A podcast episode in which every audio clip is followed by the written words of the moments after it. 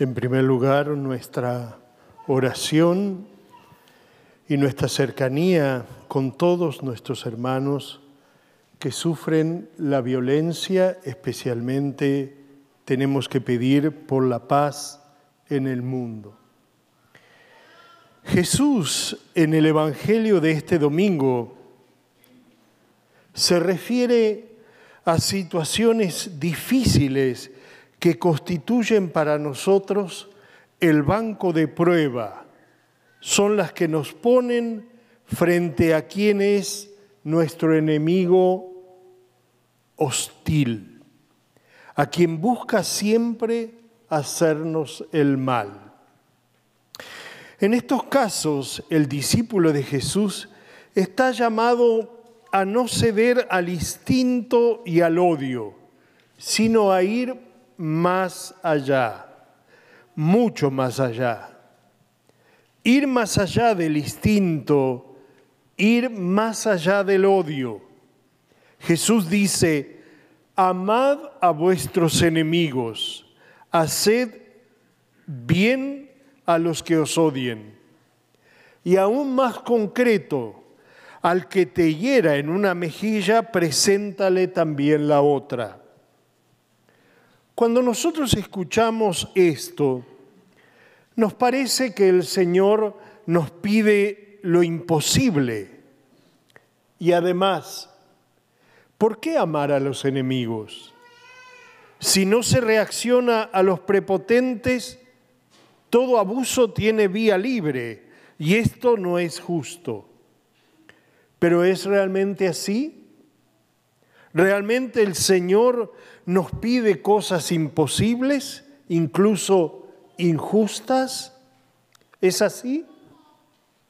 Consideremos en primer lugar ese sentido de justicia que advertimos en el poner la otra mejilla y pensemos en Jesús.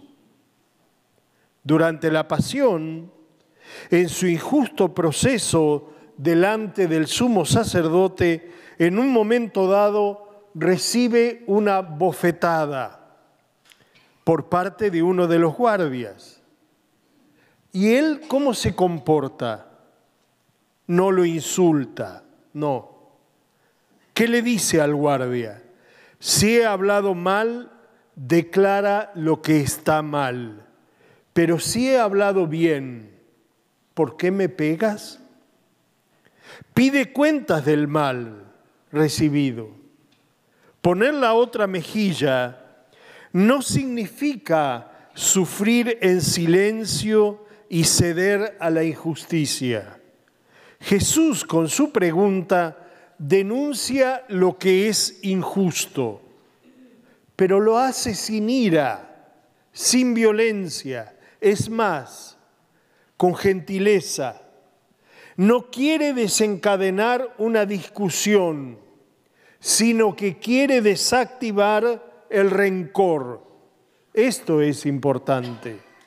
Apagar juntos el odio y la injusticia tratando de recuperar al hermano culpable. Esto no es fácil, pero Jesús lo hizo y nos dice que lo hagamos nosotros también. Esto es poner la otra mejilla la mansedumbre de Jesús es una respuesta más fuerte que el golpe que recibió. Poner la otra mejilla no es el repliegue del perdedor, sino la acción de que tiene la fuerza interior más grande.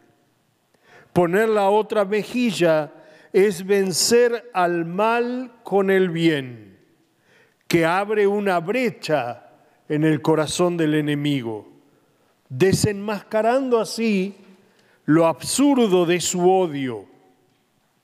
Y esta actitud, este poner la otra mejilla, no es dictado por un cálculo o por el odio, sino por el amor.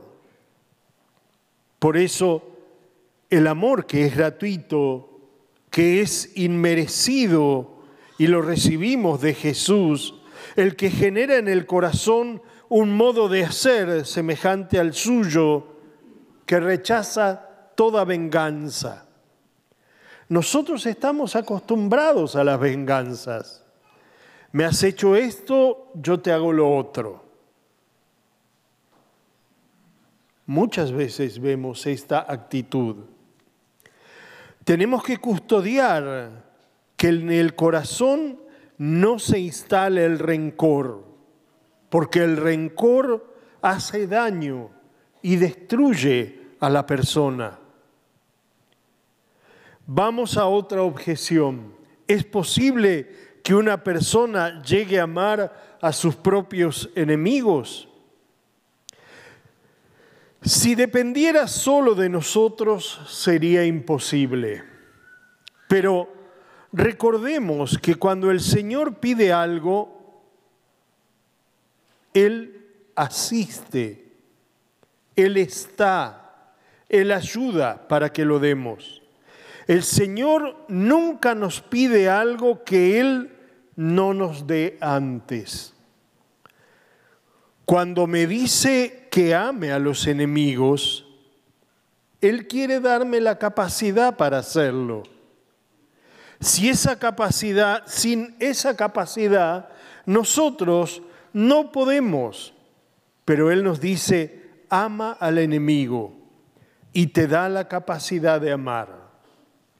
San Agustín rezaba una maravillosa oración, una hermosa oración. Él decía, Señor, da lo que mandas y manda lo que quieras. El Señor nos da antes ¿eh? lo que nos manda a dar. ¿Qué tenemos que pedirle al Señor? ¿Qué es lo que a Dios le complace darnos? la fuerza de amar, que no es otra cosa sino que el Espíritu Santo esté en nosotros. La fuerza de amar es el Espíritu Santo y con el Espíritu de Jesús podemos responder al mal con el bien. Podemos amar a quien nos hace el mal. Así hacen los cristianos. Qué triste es cuando personas y pueblos orgullosos de ser cristianos ven a los otros como enemigos y piensan en hacer la guerra. Esto es muy triste, porque no debe ser así. Aunque lo vemos también entre los hermanos, esas peleas que a veces les impiden construir en clave de vida nueva, de amor. Nosotros tratamos de vivir las invitaciones de Jesús. Pensemos en una persona que nos ha hecho mal. Pensemos. ¿eh? Es común que hayamos sufrido el mal de alguien, pero debemos pensar en esa persona. Y quizás en nosotros hay rencor. Entonces debemos acercar a nuestro corazón el rostro de Jesús. Muchas veces, cuando llegaba a este punto de la reflexión, pensaba que nosotros queremos construir un cristianismo de facilismos. El cristianismo tiene implícita la cruz.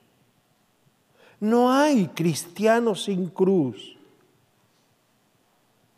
Muchas veces creemos que el Señor tiene que ceder a nuestros caprichos, facilitándonos la vida, haciéndonos una vida de facilismos, sin preocupaciones. La vida es preocupación, la vida es esfuerzo, la vida es sacrificio, la vida es cruz. Está muy instalada en nuestra sociedad esa mentalidad de una felicidad cifrada en el facilismo. Jesús no subió a la cruz aplaudiendo y cantando, subió a la cruz ofreciéndose. Y no fue subir a un escenario para que lo aplaudieran y lo victorearan los que lo miraban. No, sufrió a la cruz y abrió su corazón lleno de amor para que fuera ofrenda al Padre y para que esa ofrenda volviera a establecer un puente de misericordia y de amor entre nosotros y Dios, entre Dios y nosotros.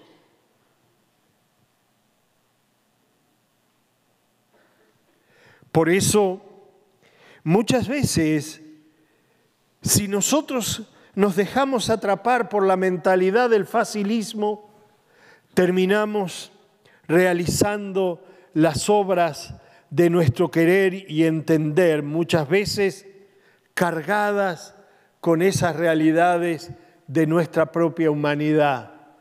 Ser cristiano es no solo caminar en el mundo, sino tener la mirada fija en lo alto. Caminar en cristiano no es estar librado de todo, sino librar todo con la fuerza del Señor. Esto que Jesús hoy nos invita a realizar, sin duda, es un esfuerzo en nosotros, un sacrificio en nosotros. Pero sabemos bien, si no amamos, no construimos el camino hacia el cielo. Si no perdonamos, es difícil que comprendamos lo que es ser perdonado. Si no ayudamos, es difícil que entendamos lo que significa que nos ayuden. El Señor en este domingo nos quiere hacer mirar nuestro corazón. Vuelve otra vez a invitarnos. Ser cristiano no es hacer lo mismo que hace el mundo o que hace de ordinario este tiempo. Ser cristiano es abrazar la cruz, es descubrir que la cruz no es solamente llave, sino puente entre este mundo y Dios.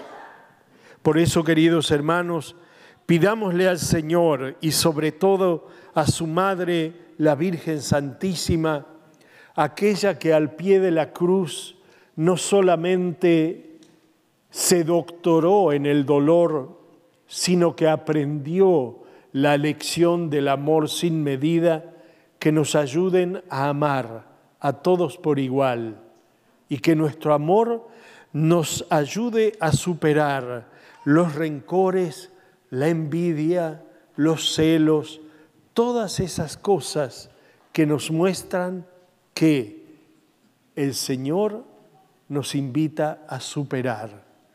Ser cristiano con mayúscula es abrazar la cruz. Ser cristiano con mayúscula es entender que la vida no es un camino de facilismos, sino el camino de la renuncia, del ofrecimiento, de la entrega, del amor. Que así sea.